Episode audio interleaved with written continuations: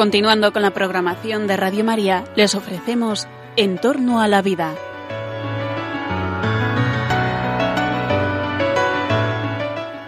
Es un espacio dirigido por José Carlos Avellán y Jesús San Román.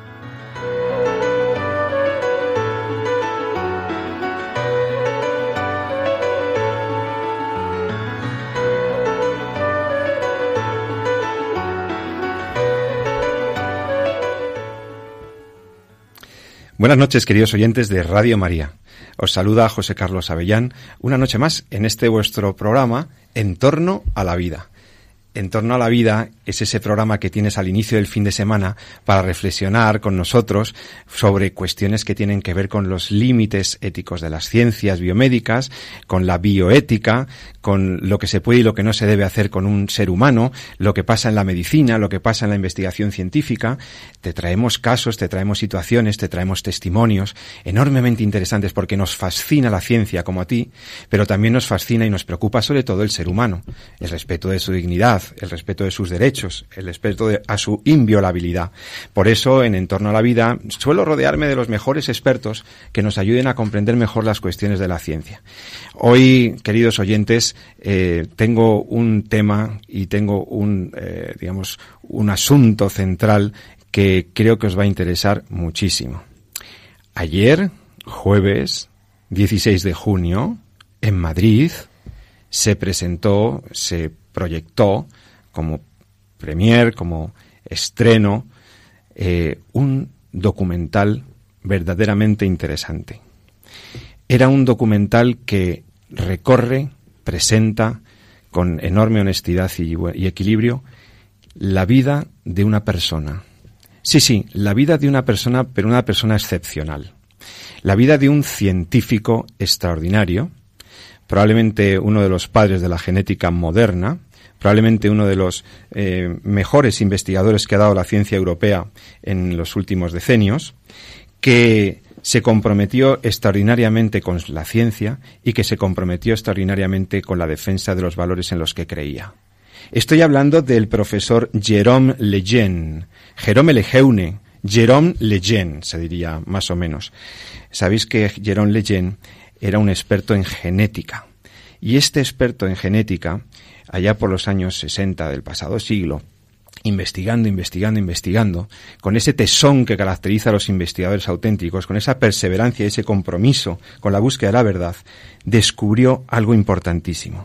Descubrió las bases genéticas de una enfermedad, de una alteración genética que trae consigo esto que se llama el síndrome de Down esta enfermedad que tienen algunos niños, algunos fetos y que, bueno, y, que se trasladan en la edad adulta y que esta alteración eh, cromosómica ha marcado tanto la vida de muchas personas y de muchas familias. Em, para, para Jérôme Lejeune, el descubrimiento supuso desde luego muchas cosas. Hoy vamos a hablar con expertos que conocen su vida, que conocen su obra y que encabezan la fundación que lleva su nombre en, eh, en España para que nos cuenten exactamente quién fue este extraordinario investigador y por qué es tan importante lo que descubrió y también por qué para nosotros como cristianos y, bueno, yo diría que como también para los que nos dedicamos a la universidad, al estudio, los que nos gusta estudiar, porque es un ejemplo y un referente para nosotros. Mirad, hoy excusa su asistencia el profesor Jesús San Román, al quien tanto queréis y que es mi socio habitual y compañero en la conducción de este programa, eh, pero sí que tengo la suerte de tener aquí eh, nada más y nada menos que a la madre de este programa, eh, la persona que impulsó En torno a la vida, la primera directora de este programa que todavía sigue asesorándonos y dirigiendo pues muchos de ellos, la doctora Mónica López Barahona, bioquímica y director y presidenta de la Fundación Jerome Leyen en España. Buenas noches, Mónica. Hola, buenas noches, Pepe, y buenas noches a los queridos oyentes de Radio María. Un placer volver a esta casa y volver a estas ondas. Bueno, de Jerón Leyen ahora nos vas a contar muchas cosas porque tú conoces su figura como pocas personas, le conociste personalmente y además, eh, bueno, hay que decir que Jerón Leyen falleció, ahora vamos a contar un poquito qué fue su vida y demás, también de la mano de otro experto y otra persona que está impulsando su memoria, su obra y su legado en España, como es Pablo Sigrist, Pablo Sigrist, abogado y eh, presidente de la Fundación Jerón Leyen. Eh, buenas noches, Pablo. Buenas noches, Pepe. Muchas gracias por tu presentación. De verdad que os agradezco mucho que estéis aquí porque yo tengo una verdadera admiración por el profesor Leyen. Yo también tuve la suerte de compartir con él unos minutos con motivo de una presencia que tuvo en España, unas conferencias que dio en eh, las llamadas conversaciones de Madrid, unas eh, con de la capitalidad cultural europea que se dio a Madrid en el año 92. Jerón Leyen estaba en Madrid convocado por, eh, por estos organizadores del evento y yo tuve la suerte de asistir a una ponencia maravillosa que dio Leyen en la que ya decía algo verdaderamente eh, fuera de contexto que contrastaba con la opinión políticamente correcta y que despertó una enorme controversia en la, en la prensa española cuando el tío delante de 1.200 personas en Madrid, yo recuerdo perfectamente ese, ese hito, va y se descuelga con la, la frase el embrión humano es indisponible, el embrión humano es digno, el embrión humano es humano. Bueno, es fue tal el, eh, la catarsis de los científicos de la época, porque estaban, fijaos, situados en la situación. En España eh, estaba empezando a dispararse las cifras de aborto. En España todavía había una cultura eh, de apoyo al aborto tremenda. En España se empezaba a plantear que las personas con discapacidad deberían ser abortadas y tal y cual. Bueno, y en este contexto, Lejeune congrega como siempre y no pasa inadvertido. Bien, mm, yo quiero decirles que para mí es muy especial este programa por lo que significó este hombre, ¿no? Eh, pero vamos a ahondar para que lo conozcáis mejor de la mano de estos, de estos amigos que están aquí conmigo. Vamos a ver, eh, por ejemplo, Mónica, eh, ¿quién fue Jérôme Lejeune? Eh, danos las tres pinceladas de su vida para que nuestros oyentes lo sitúen bien. Bueno, Jérôme Lejeune eh, es muy difícil describirlo en tres pinceladas y yo creo que no solo fue, sino que sigue siendo de otra manera con esa presencia que tienen eh, aquellos santos que viven entre nosotros de otra manera, como es el caso de, de Jérôme Lejeune. Jérôme Lejeune fue, desde el punto de vista científico, como has mencionado, el padre de la genética moderna. Fue un investigador de una solvencia y de un rigor indiscutible, que con eh, la técnica al alcance de la época, eh, unida a su tesón y a su capacidad de invención, eh, le permitió identificar la causa genética del síndrome de Down, el hecho de que en el eh, par de cromosomas 21 en vez de 2 hay 3 y otras eh, alteraciones genéticas, entre las que quizás una de las más eh, conocidas, aunque no es una enfermedad frecuente, es el síndrome del maullido del gato.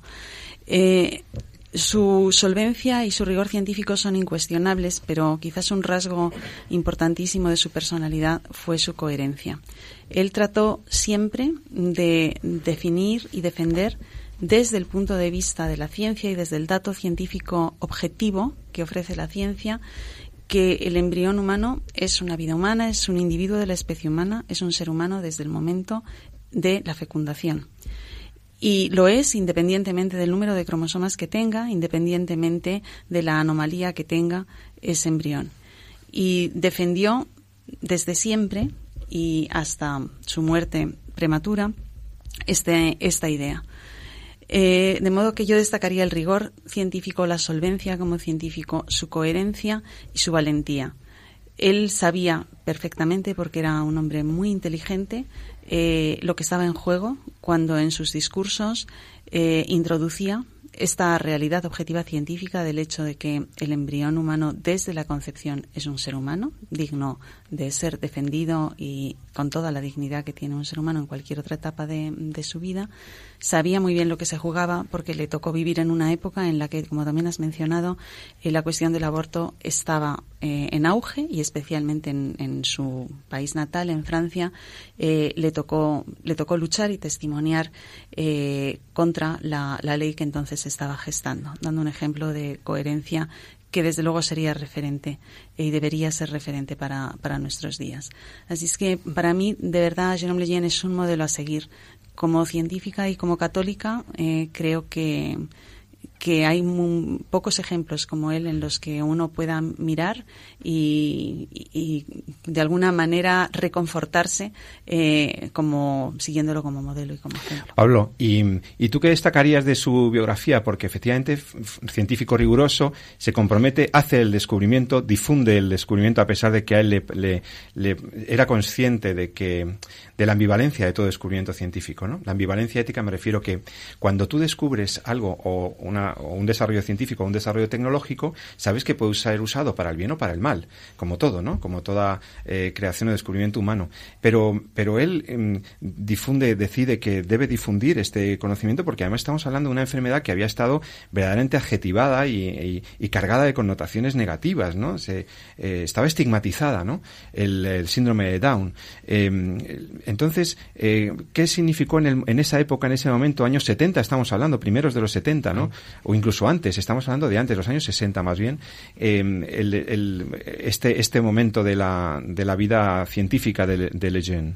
Vamos a ver, yo lo que más destacaría de Lejeune eh, se resume en una frase que aparece en el libro de, en uno de los libros que se han escrito sobre él, que es que es un gigante que defendió a todos los pulgarcitos, ¿no?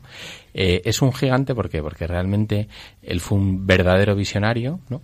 Eh, él tuvo la audacia y, bueno y el acierto de, de encontrar la causa genética del síndrome de Down buscando donde no se había buscado antes. ¿Por qué? Porque se pensaba, y, respondo a la pregunta sobre el tema de, qué supuso, se pensaba que las personas con síndrome de Down eran menos, tenían menos. ¿no? Mm. Él eh, lo que plantea es todo lo contrario, tienen más. ¿no? Y de hecho es así, tienen más información genética porque tienen duplicado un cromosoma. ¿no? Eh, ¿Qué significa esto? Bueno, esto significa en ese momento que en un momento en el que no se hablaba de personas con síndrome de Down, ni, ni mucho menos de trisómicos, por ejemplo, como se les llama en Francia a partir del descubrimiento de Lejeune, sino que se hablaba de mongólicos, se hablaba de monstruos, o sea, había una concepción verdaderamente negativa y errada de, de lo que es una persona con síndrome de Down, ¿no? Eh, pero es que además eh, en ese momento había como ciertas, ciertas bulos o ciertas creencias de que el síndrome de Down podía venir de la sífilis, porque no se sabía de dónde venía, que si los padres habían contraído la sífilis, con lo cual un hijo síndrome de Down, en el fondo había la concepción de que era el resultado de un pecado o de un error de los padres, ¿no?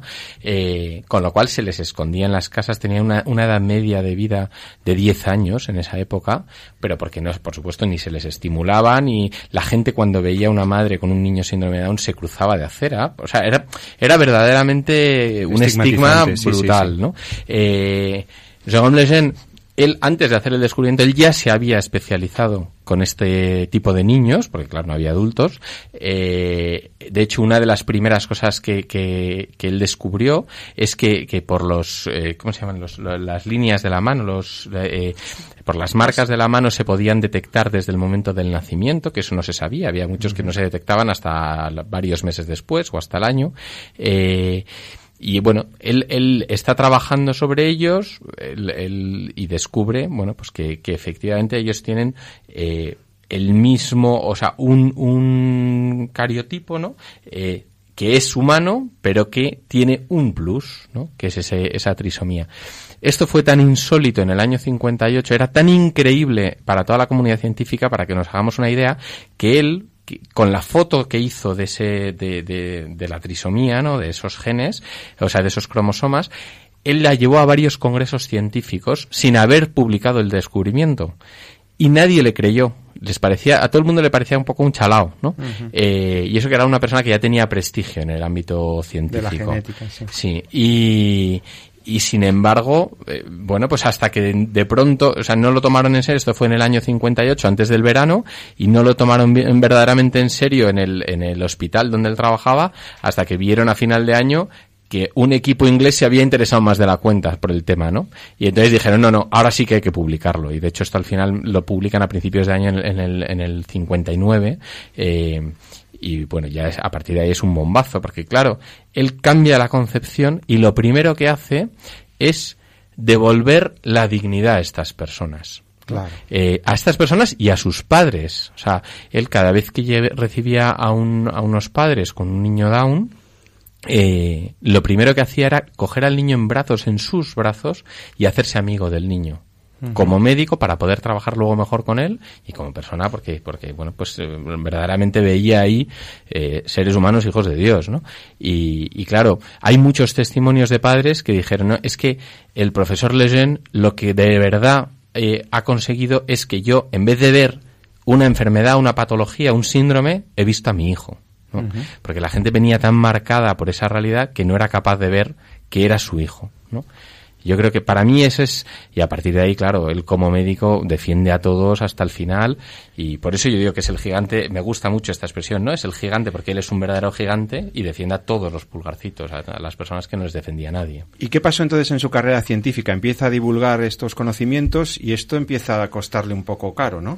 Sí, efectivamente, él empieza, publica, eh, como ha mencionado Pablo, eh, su, su descubrimiento y a partir de ahí, pues bueno, se crea una cátedra de genética eh, para él en la, en la Facultad de Medicina de París. La, la, universidad reconoce como que esta disciplina merece, merece una cátedra y él ocupa la, la primera cátedra. Es reconocido mm, por distintos eh, premios internacionales, entre los que destaca el premio Kennedy. Vive un momento de explosión y de, y de prestigio y de reconocimiento tanto a nivel nacional en Francia como a nivel internacional. Pero él a la vez se da cuenta mmm, del gran drama que le va a acompañar hasta hasta su muerte y que, que creo que, que le debe seguir acompañando ¿no? en el cielo de alguna manera. Y es el hecho de haber identificado la causa genética del síndrome de Down y con ello haber devuelto como se ha mencionado, la dignidad a esos niños y a esos padres. El síndrome de Down, la trisomía, no es eh, una consecuencia de un mal comportamiento de los padres, no es eh, una, no es por culpa de los padres, eh, y estos niños no tienen algo de menos, sino algo de más, que no solo algo de más, evidentemente a nivel cromosómico, sino algo de más, como seguro que las familias que nos estén escuchando que tienen la suerte, porque de verdad, créeme que considero que es una bendición el tener un hijo síndrome de Down, lo digo con toda mi alma, yo no lo tengo, pero de verdad que lo creo firmemente. Y creo que las familias que me estén escuchando eh, podrán, eh, estarán de acuerdo conmigo en que, en que ese hijo eh, les ha dado muchas cosas, muchas cosas que, que, no habrían recibido sin él. Bueno, pues eh, volviendo a la, a la pregunta, él se da cuenta de que efectivamente esto es así, pero a la vez ha puesto sobre la mesa la herramienta que va a permitir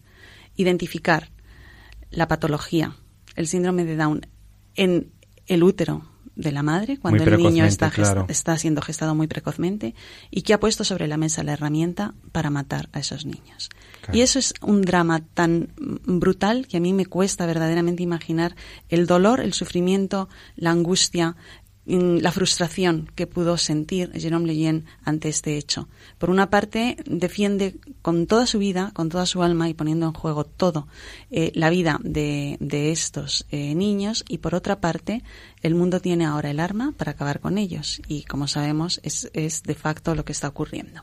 Y por eso o, seguramente, o entre otras cosas por esto, él eh, al ir a recibir uno de los premios en, en San Francisco, eh, plantea su discurso de, de una manera mmm, muy, muy rotunda, eh, a pesar de que se le desaconsejó que así lo hiciera.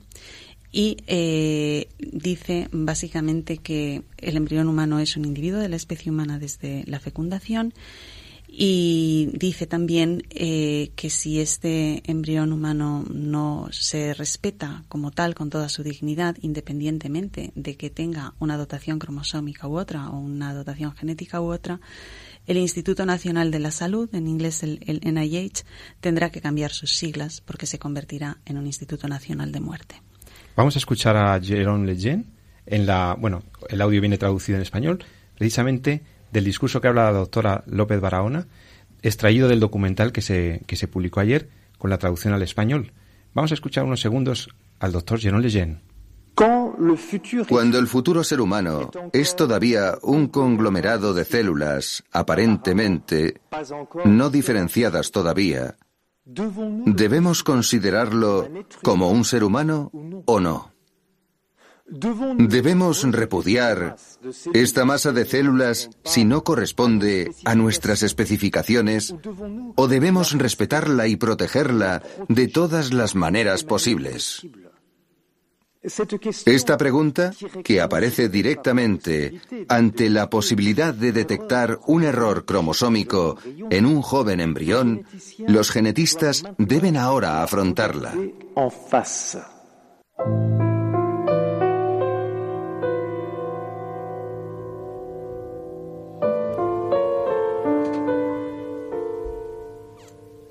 Bueno, hemos escuchado este fragmento del discurso que pronunció en San Francisco cuando le otorgaban un premio importante, en donde él compromete otra vez la verdad sobre el embrión humano. Así es. Él, bueno, después de, esto mm, hubo un silencio sepulcral en la sala. Eh, le abrieron paso para salir. No hubo ni siquiera nadie que estrechara su mano. Eh, incluso algunos le abuchearon. Y es verdad que luego el tiempo ha demostrado que estas palabras eh, fueron demoledoras para algunos de los que allí estaban y vivieron sus vidas eh, con el eco de, esta, de este discurso y algunos incluso cambiaron su, su posición respecto a qué hacer con el, con el embrión humano. Él volviendo a París eh, escribía a su mujer, como, como hacía cada día cuando estaba separado de ella, y le decía después de este discurso, si en algún momento eh, eh, hubiera sido cierto que se me hubiera eh, planteado como posible receptor del premio Nobel, podemos olvidarnos de ello, ¿no? Porque se rumoreó, ¿verdad? Eh, Pablo, se rumoreó que era eh, acreedor de la, de, la nominación al Premio Nobel de Medicina por el enorme descubrimiento de la fundamentación genética del síndrome de Down. Eso es, y además consta en alguna de las, eh, de las consultas que se hacían, o sea, esto es algo que, que, que, está en los archivos, ¿no?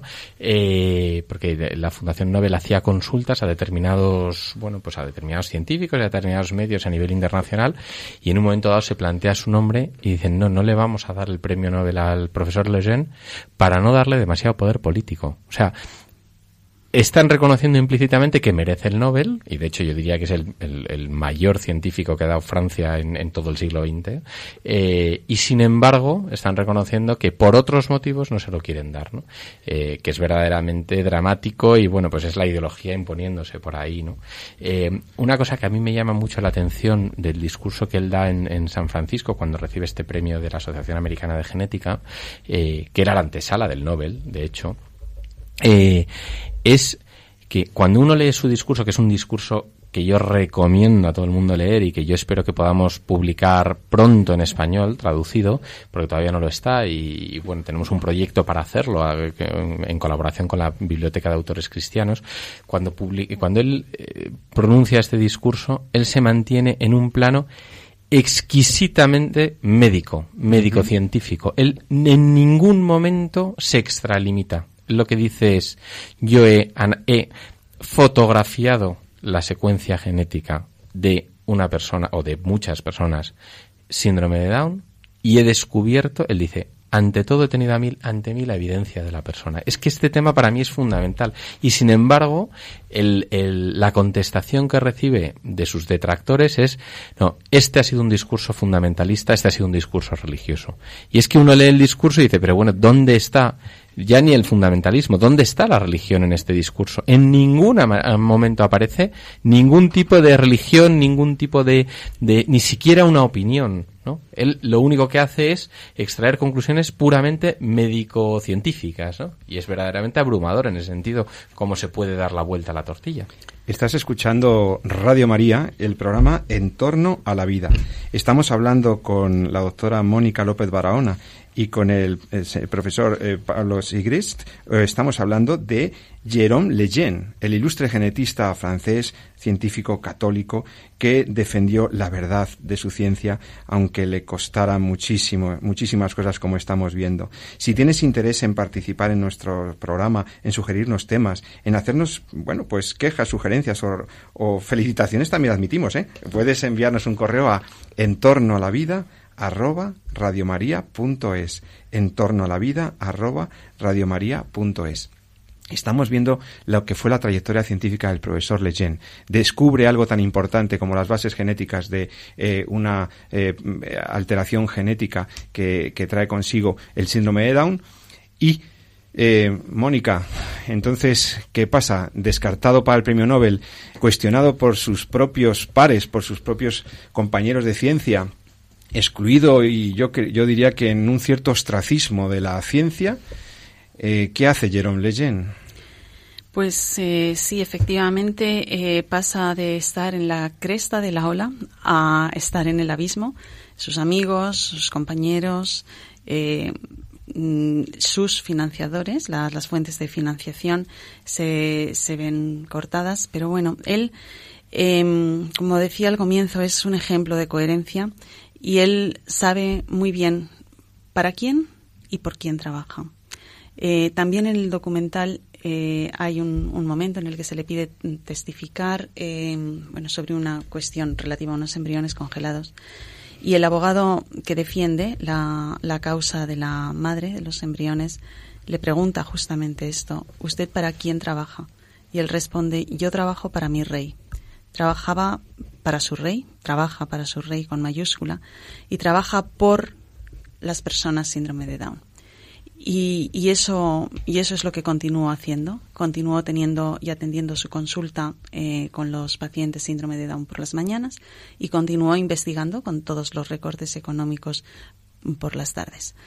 Eh, entre, en, ese momento sí que tiene el, el, reconocimiento que quizás más ilusión eh, le, le, hizo, que fue el que fue invitado a formar parte de la Academia Pontificia de las Ciencias. Y allí, em, bueno, eh, trabajó y posteriormente conoció a San Juan Pablo II, eh, en lo que se describe como un, un, flechazo recíproco, ¿no? Un amor a primera vista en el encuentro de estos dos santos. Y San Juan Pablo II lo admiraba profundamente, admiraba su inteligencia, llegó a decir que era probablemente una de las personas más inteligentes que había conocido en el mundo. Y, y él admiraba a San Juan Pablo II y como católico además tenía sobre él toda la ascendencia que tiene para, para un católico el Papa. Vamos a hablar enseguida de esa otra gran dimensión fundamental, nuclear de la figura de Jerón Leyen, como es su compromiso como cristiano, con su compromiso católico, su compromiso con la defensa de la vida, su compromiso con la dignidad del hombre que ya había realizado de, siempre desde la ciencia y que luego pues tiene otros matices, ¿no? Enseguida lo vamos a ver. En todo caso, me parece un testimonio de alguien que no se rindió fácilmente, eh, que en medio de la dificultad supo sacar fuerzas, recursos, nueva ilusión para seguir ahí. Y mm, por eso he pensado que, bueno, pues que pegaba hoy una canción de Peter Gabriel que me gusta, el Don't Give Up. Eh, no, no, no, te rindas. Eh, cuando las cosas van difíciles, cuando las cosas se complican en la vida, cuando hay dificultades, cuando viene la enfermedad, cuando viene la incomprensión, cuando viene la soledad, no te rindas. Este es Peter Gabriel.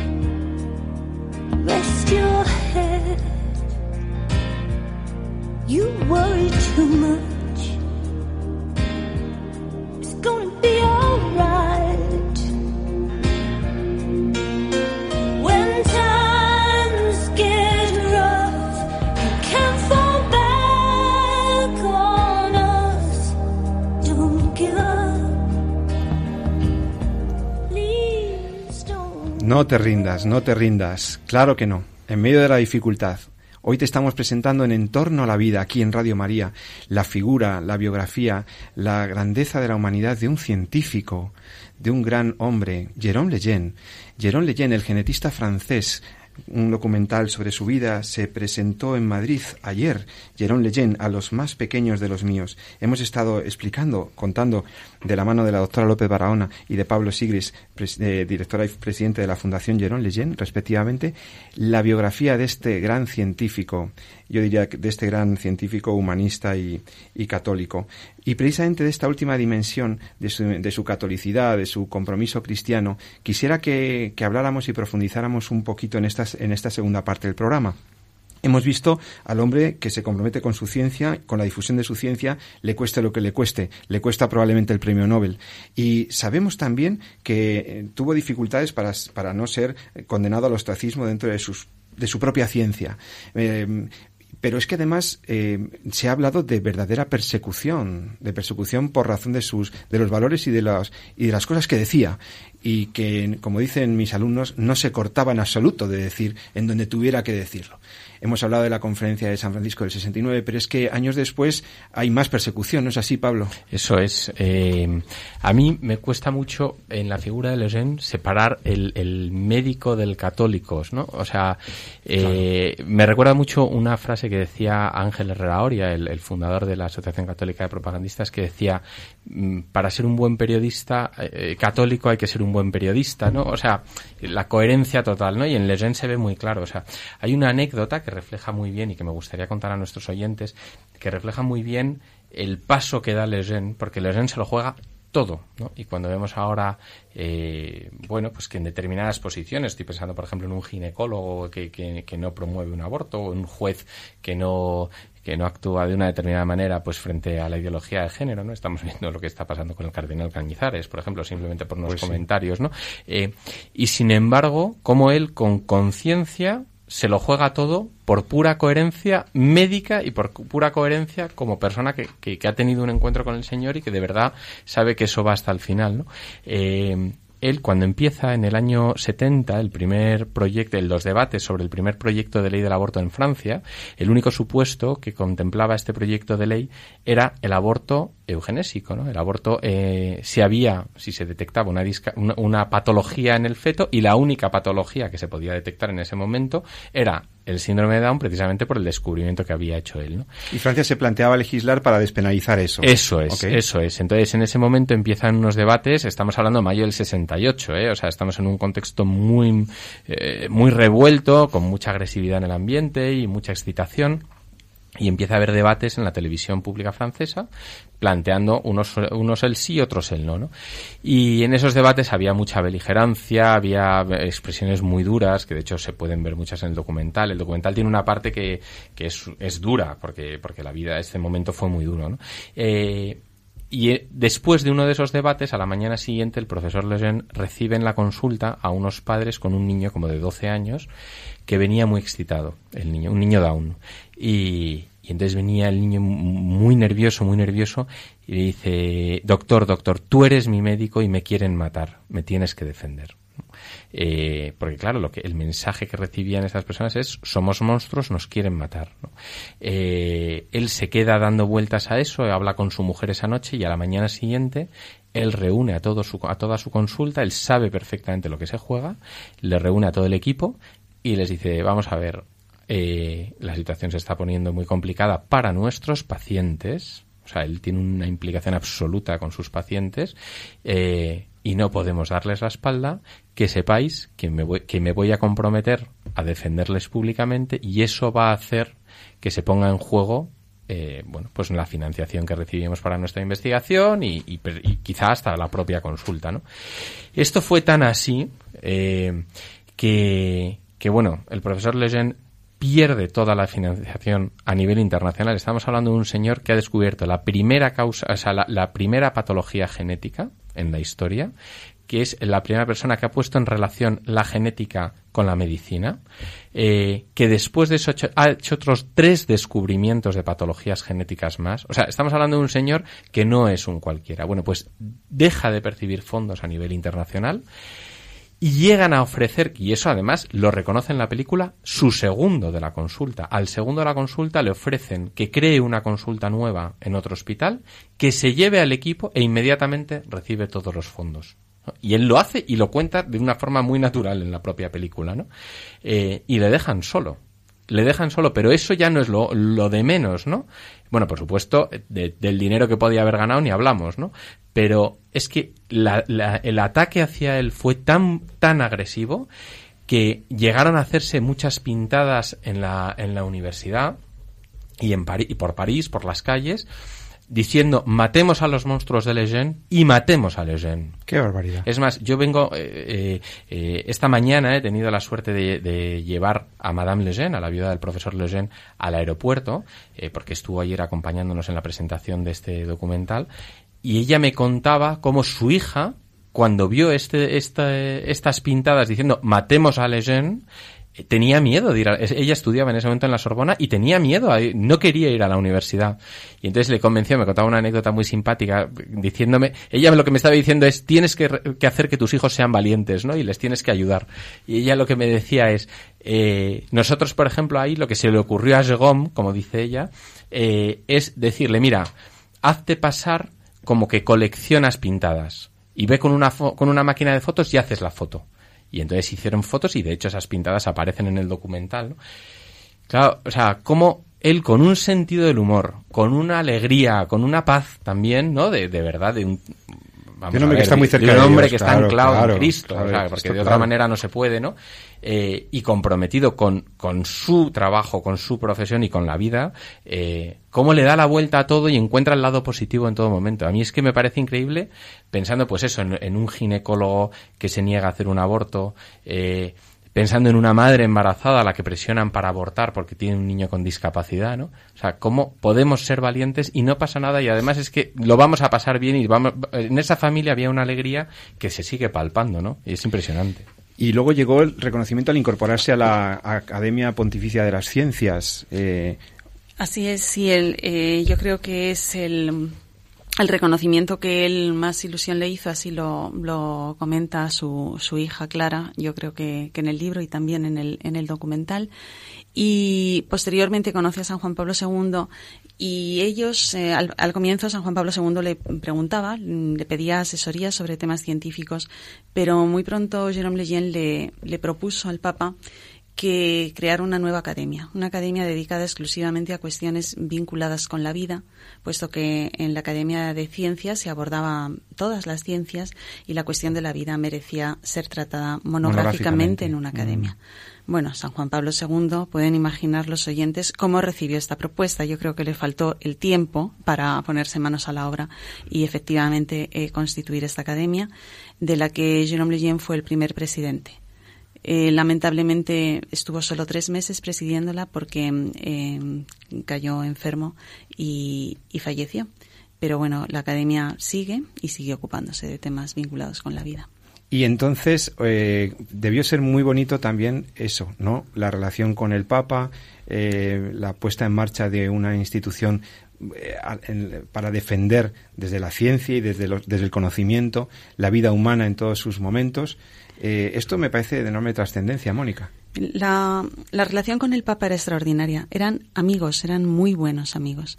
Hasta el punto de que cuando eh, San Juan Pablo II viajó a París, habiendo fallecido ya eh, Jérôme Lejeune, pidió expresamente que se modificara la, la planificación de su viaje para mm, detenerse a rezar ante la tumba del profesor Lejeune. Yo creo que esto es eh, elocuente por sí mismo. Él, eh, están las, las fotos e incluso algún vídeo que lo, que lo documenta. Eh, y a, a mí me impresiona mucho ver la, la imagen de, de un santo, eh, entonces Papa, rezando ante la tumba de su gran amigo y de, y de otro santo. Y bueno, fue un encuentro eh, muy, muy mal recibido en Francia, como nos ha contado después Madame Lejeune en varias ocasiones, pero yo creo que muy reconfortante para, para la familia, eh, para la familia del profesor Lejeune. Eh, es eh, es un, un momento, desde luego, muy emotivo y muy conmovedor. Después se introdujo su, su causa de, de beatificación y En 2007, estamos- si no tengo mal, mal registrado, ¿no? Se inicia la... Exacto. Y bueno, el, el proceso diocesano ya se ya está clausurado. Yo tuve la suerte también de, de estar allí en la Catedral de Notre Dame y recuerdo, eh, yo creo que es la ceremonia en la que más he llorado porque lloré desde que empezó hasta que terminó. Y el llorar desde que empezó fue porque en la procesión de entrada todos los acólitos, todos los monaguillos, todos eran eh, personas síndrome de Down. Entonces, bueno. yo creo que fue una fiesta, una gran fiesta en el cielo y también en Notre Dame, pero fue muy conmovedor ver que en ese momento tan decisivo, ¿no? De lo que es la clausura diocesana de la causa de beatificación, quienes estaban acompañando, acolitando, ayudando en la ceremonia eran sus pequeños, ¿no? Como él les llamaba. Hay otra anécdota en esta, en esta ceremonia que debió ser impresionante y que a mí me- cada vez que lo pienso me da una rabia no haber podido estar. eh, que la recoge, eh, creo recordar que se llama Ile Mené, eh, en un libro, y es que eh, en esa ceremonia habla, al final, en la acción de gracias, habla uno de los, bueno, ya adulto, uno, uno de los que en su día eran niños, cuando él hace el descubrimiento de la trisomía, ¿no? Eh, de hecho, uno, o sea, él hace el descubrimiento en un niño, que es esa foto que comentaba antes que él llevaba por todos los congresos, y para acabar de validarlo de cara a la publicación, lo extiende pues a, a 10 niños, no recuerdo a cuántos, ¿no? 8 o 10 niños. Bueno, pues uno de ellos habla en esa, en esa misa de, de clausura de la fase diocesana del proceso de beatificación, en la acción de gracias dice, bueno, yo quiero dar gracias a Dios por el profesor Lejeune, porque el profesor Lejeune eh, nos devolvió, me enseñó a mí lo que valía y sobre todo les enseñó a mis padres lo que valía cuando les enseñó esa foto. ¿no? Claro. O sea, eh, les hizo ver a mis padres, pues eh, lo que decíamos antes, ¿no? Les, quitó de delante la enfermedad para que pudieran ver a su hijo, ¿no? Y, y, es muy bonita las palabras. Yo recomiendo a nuestros oyentes que lean ese libro y que vean el documental, porque esas palabras son impresionantes escucharlas en uno, pues eso, una de las personas síndrome de Down que la atendió, ¿no? El profesor Lejeune, además de, de, eh, el investigador, eh, era, digamos, un modelo de la auténtica medicina, ¿no? De la medicina que, eh, como él mismo dice en, uno de- en un texto que, que he encontrado, una verdadera medicina es diferente porque está basada en el respeto al ser humano. Yo creo que los médicos, los sanitarios que nos estén escuchando, enfermeras, fisios, investigadores biomédicos, creo que deberían profundizar en la figura de este, de este médico investigador, porque él yo creo que reúne de manera armónica lo que es la faceta asistencial, clínica, de entrega a sus pacientes, de compromiso con sus pacientes, con lo que fue la labor investigadora, ¿no? Y lo hace desde una deontología, lo hace desde un compromiso ético con su profesión. Entiende que debe buscar la verdad, pero que no hay una enfermedad, no hay un expediente, no hay una historia clínica, hay un niño o hay un adulto con una, eh, con una patología, ¿no? Y, y tengo otro texto, otra palabra, otra frase suya, curar al discapacitado y si no podemos cuidarlo es algo costoso y él, él reconoce que, pues, pero quizá no tanto y desde luego es el precio, dice, para mantenernos humanos. Es en la- así. en la verdadera humanidad. ¿Qué podéis decirme sobre la, la ética profesional del profesor Lejeune? Bueno, mm, yo creo que lo, mm, lo, has, eh, lo has comentado muy bien en estos, en estos dos textos suyos, Eh, pero yo creo que de cara a los eh, médicos que nos puedan estar escuchando, a los, a los ginecólogos, eh, yo creo que convendría recordar mm, una cifra escalofriante, pero que es conociéndola como, como se pueden tratar de poner soluciones. En nuestro país, desgraciadamente, en torno al 90% de los niños que son diagnosticados en el útero de su madre eh, con la trisomía del par 21, con síndrome de Down, son abortados. Es decir, nace en torno al 10% o menos de, de los niños que se diagnostican en el útero con síndrome de Down. Eh, Esto es yo dramático. instaría... es- Bueno, esto es esto es- escalofriante. esto es muy, muy doloroso y muy triste. Yo instaría a, a los ginecólogos que nos estén escuchando a que, por favor, cuando comuniquen este diagnóstico a la madre, les hablen de que existe la delegación de la Fundación Legion en España. Les hablen de que estamos aquí para acompañar a esas madres desde ese momento del diagnóstico y para ponerlas en contacto con otras mujeres que también recibieron ese diagnóstico, que se sintieron igual que ellas, que afrontaron su embarazo eh, con mucha valentía para seguir adelante y que ahora eh, tienen a sus hijos en los brazos y los están viendo crecer. Yo creo que mm, no se puede eh, solo derivar hacia la opción del aborto a una mujer a la que se le entrega este diagnóstico y que es, eh, es una cuestión de justicia el dar también la otra opción y es una cuestión de humanidad el dar la posibilidad de ese acompañamiento y de esa interacción. Así es que, eh, parafraseando a, a Madre Teresa cuando decía, si no queréis a, a vuestros hijos, mm, eh, no abortéis, dádmelos, por favor, eh, los ginecólogos que nos escuchen, eh, si vais a dar este diagnóstico a una mujer embarazada con un hijo con síndrome de Down, por favor ponedla en contacto con la Fundación Leyen. Es más, yo les diría que desde la Fundación estamos mm, para ayudarles. O sea, porque muchas veces eh, esos médicos, yo creo que especialmente el caso del ginecólogo, ¿no? que tiene que dar eh, este tipo de noticias y que tiene una presión eh, no solo social, sino también jurídica, ¿no? Con, con toda la legislación, la ley que plantea el aborto como un derecho, ¿no? Eh, que es una, una verdadera aberración, ¿no? Cómo necesitan apoyarse ¿no? y, y- y sentirse apoyados. ¿no? Bueno, pues que cuenten con la fundación, pueden ir a nuestra página web, contactarnos. Nuestra página web es fundacionlegeuneconj.es. Espera, Pablo, que lo voy a repetir. Fundacionlegeune.es para que podáis curiosear y ver todo lo que hace la Fundación, no solo por los niños con, con síndrome de Down, sino por la formación, actividades de difusión. Hacéis un montón de cosas. Hacemos muchas cosas, sí, pero, pero so- solo para acabar con esta idea, o sea, de verdad, estos médicos no están solos, nosotros queremos apoyarles, eh, porque de verdad no- nos creemos una, una frase que decía el profesor Lejeune, y es que la calidad de una civilización se mide por el respeto que profesan los más débiles de la civilización, de esa, de esa civilización, ¿no? Entonces, no podemos quedarnos parados ante esta situación, no vamos ni queremos quedarnos parados, ¿no? Entonces, eh, tenemos que hacer un cambio cultural, tenemos que recuperar ese respeto a los más débiles que empieza ahí, ¿no? ¿Quién más débil, ¿no? Que un, un embrión de, de pocas semanas y eh, en el útero de su madre, ¿no? Eh, o que una mujer embarazada en un momento delicado, con una situación que puede ser todo lo complicada que se nos ocurra, ¿no? Y que lo que merece en ese momento es el máximo apoyo, es mostrarle la vida eh, con toda su riqueza y con toda su verdad, ¿no? No, vale dar el diagnóstico prenatal de, de un eh, niño con malformaciones o con discapacidad del tipo que sea y decir, bueno, no, eh, aquí tienes el volante para abortar, ¿no? Eso no es justo, ¿no? Eso es falso. O sea, porque además eh, después habrá que pensar qué pasa con, e- con esa mujer, ¿no? Y con su, ya no solo con el embrión, que el síndrome posaborto que va a tener esta mujer, ¿no? No añadamos más sufrimiento a esa situación. Eh, Es eh, este niño tiene, o este embrión tiene este, este, esta patología, la que sea, oye, aquí estamos, vamos a apoyarte. Hay montones de, de organizaciones, nosotros estamos ahí, eh, hay fundaciones, asociaciones, hay muchísima gente dispuesta a ayudar a estas mujeres. Eh, la vida que tiene una persona síndrome de Down a día de hoy, que tiene una esperanza media de vida de 60 años, es de una riqueza eh, verdaderamente, o puede ser de una riqueza verdaderamente mm, preciosa, ¿no?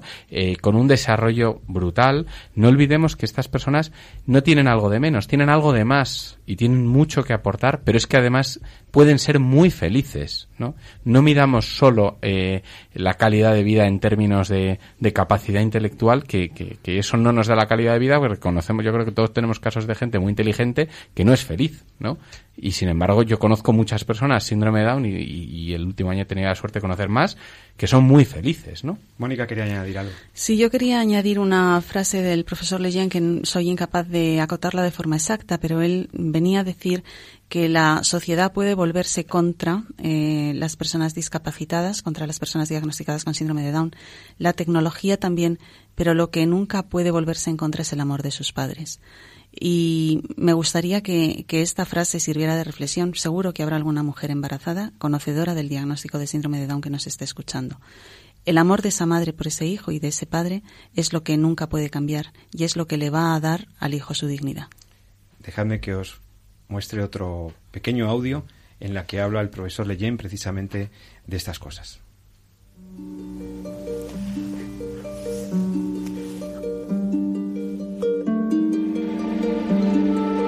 Entonces lo que pasa es que estamos ante un dilema que es el siguiente. La técnica es acumulativa. La sabiduría no. Seremos cada vez más poderosos, o sea, cada vez más peligrosos. Desgraciadamente, no seremos cada vez más sabios. Los que tenemos esta profesión, ¿qué podremos hacer para saber qué se debe hacer? ¿Qué debe ser rechazado? Necesitamos una referencia. Y quizás una referencia mucho más fuerte que la ley natural de la que os hablaba antes. Y esta referencia es muy sencilla. Ustedes la conocen todos. Se resume en una palabra. Mejor dicho, en una frase. Pero una frase que juzga todo, que explica todo, que contiene todo. Y esta frase dice simplemente, lo que hagáis al más pequeño de los míos es a mí a quien me lo hacéis.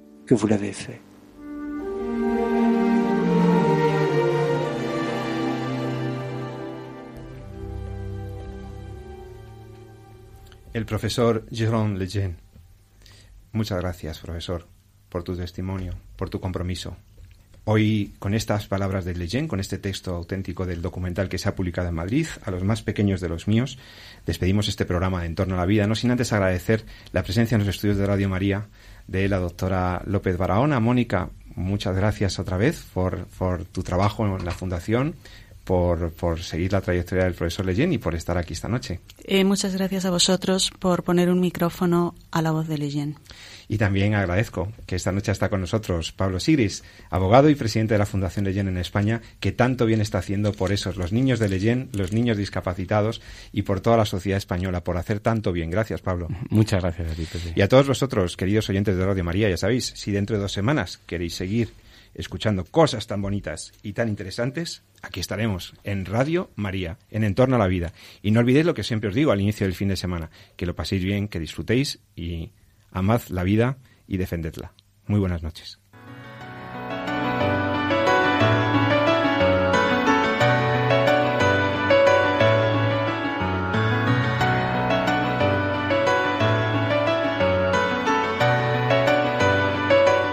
Han escuchado En torno a la vida con José Carlos Avellán y Jesús San Román.